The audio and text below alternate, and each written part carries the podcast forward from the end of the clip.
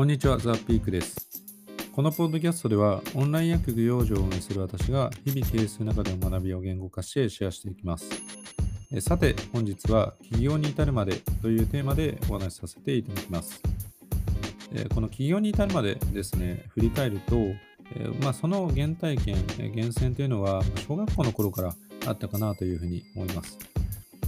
その当時ですね、通知簿では、この創意工夫という欄のみあの常にですね二重丸というのがついていたんですが、えー、まあ、思い返すと、えー、まあ、例えばそのグラウンドでの遊びというのを、ただあの既存のルールを適用するんじゃなくて、ま、自分自身、えー、01でそのアイデア、えー、ルールというのを考えて、それを、えー、友達と一緒に、えー、実際遊んで、でまあ、そこで PDC を回していくといったようなことを、まあ、小学校の頃からよくやっていました。またあの中学校、高校でもですね、まあ、いろんなあの組織のリーダーになることがあったんですが、やっぱりこの組織の立ち上げというのをして、何かそこで新しいものを生み出していくえみたいなことには、昔からすごいワクワクするタイプだったかなというふうには思います。で、まあ、その後ですね、大学に入学したんですが、大学1年の頃が、まあ、なかなか、えー、その自分にとってそのワクワクするものっていうのが、えー、まあ、見当たらず、まあ、いろんな試行錯誤というのをしてました。まあ、例えばその自転車旅行っていうことで、まあ、東京から、えー、鹿児島までまあ2週間ぐらい友達と一緒に、えー、自転車、まあ、チャリ旅行をしたりですとか、あとは、えアメリカの医師国家試験を、え受けようというところで、えまあ、そのあたりの勉強をしたりですとか、ま、今思うといろいろ模索してたなという時期です。で、まあ、そういったですね、まあ、模索している中で、ちょうどこの大学1年が終わる頃に、偶然この医療ビジネスコンテストというのに、ま参加をしたんですね。で、まあ、ありがたいことに、まあ、そこであの2泊3日のすごいホテルに、えー、まあ、缶詰状態で、ビジネスモデルを考えて発表するというものなんですが、そこであの偶然するという、えー、まあ、ラッキーな機会がありまして、それがあの私にとってこの医療かける IT というところに、ま目覚めた、えー、直接的な理由だったりします。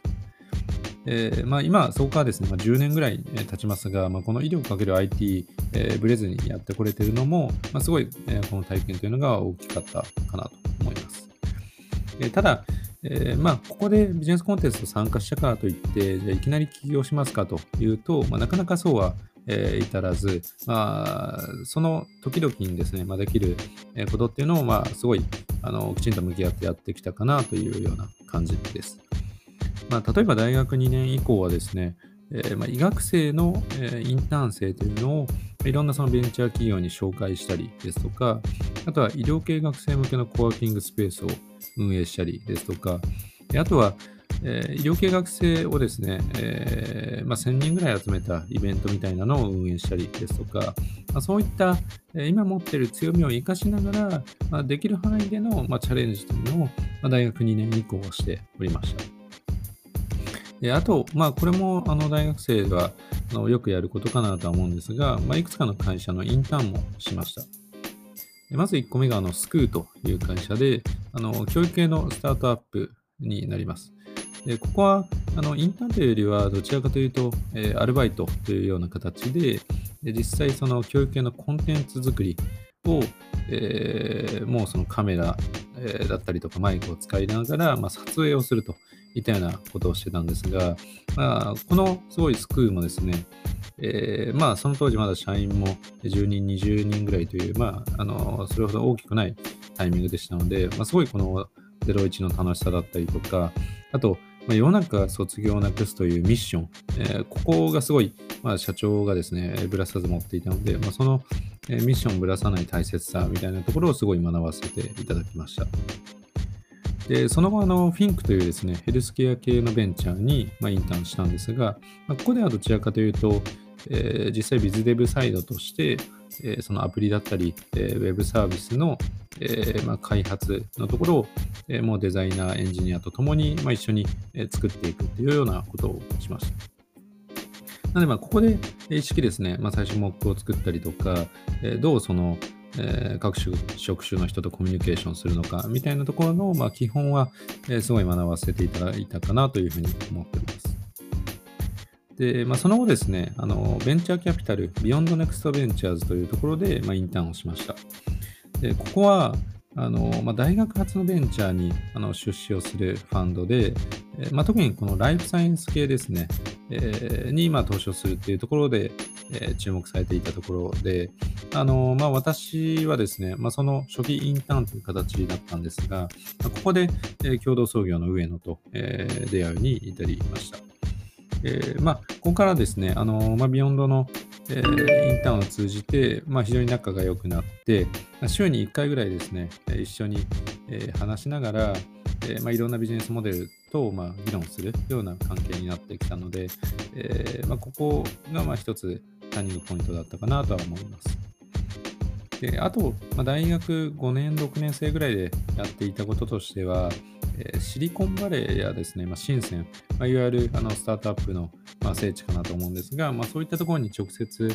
えー、2週間ぐらい行ってですね、まあ、現地の、えー、スタートアップの方々とお話を聞いたりとか、まあ、研究所を訪問したりとか、まあ、そういった、えー、まあ、一時情報を取得するみたいなこともすごいやっていたように、えー、記憶しております。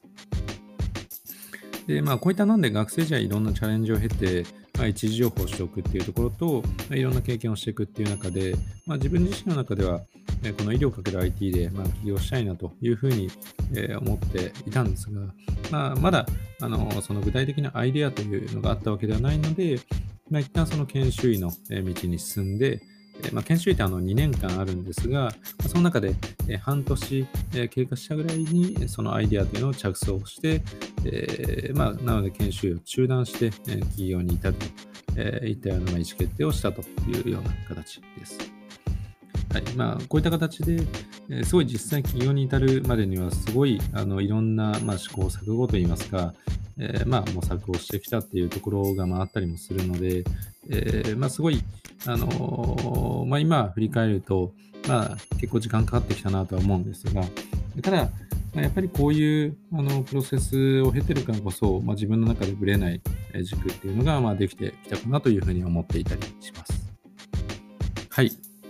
ということで、えー、本日のテーマは、えー、起業に至るまでというお話でした。えーまあ、この、えー、起業した後のですね、えー、いろんな試行錯誤に関してまた話したいなと思っておりますので、ぜひこれからも聞いていただけると嬉しいです。はい、ではまた明日。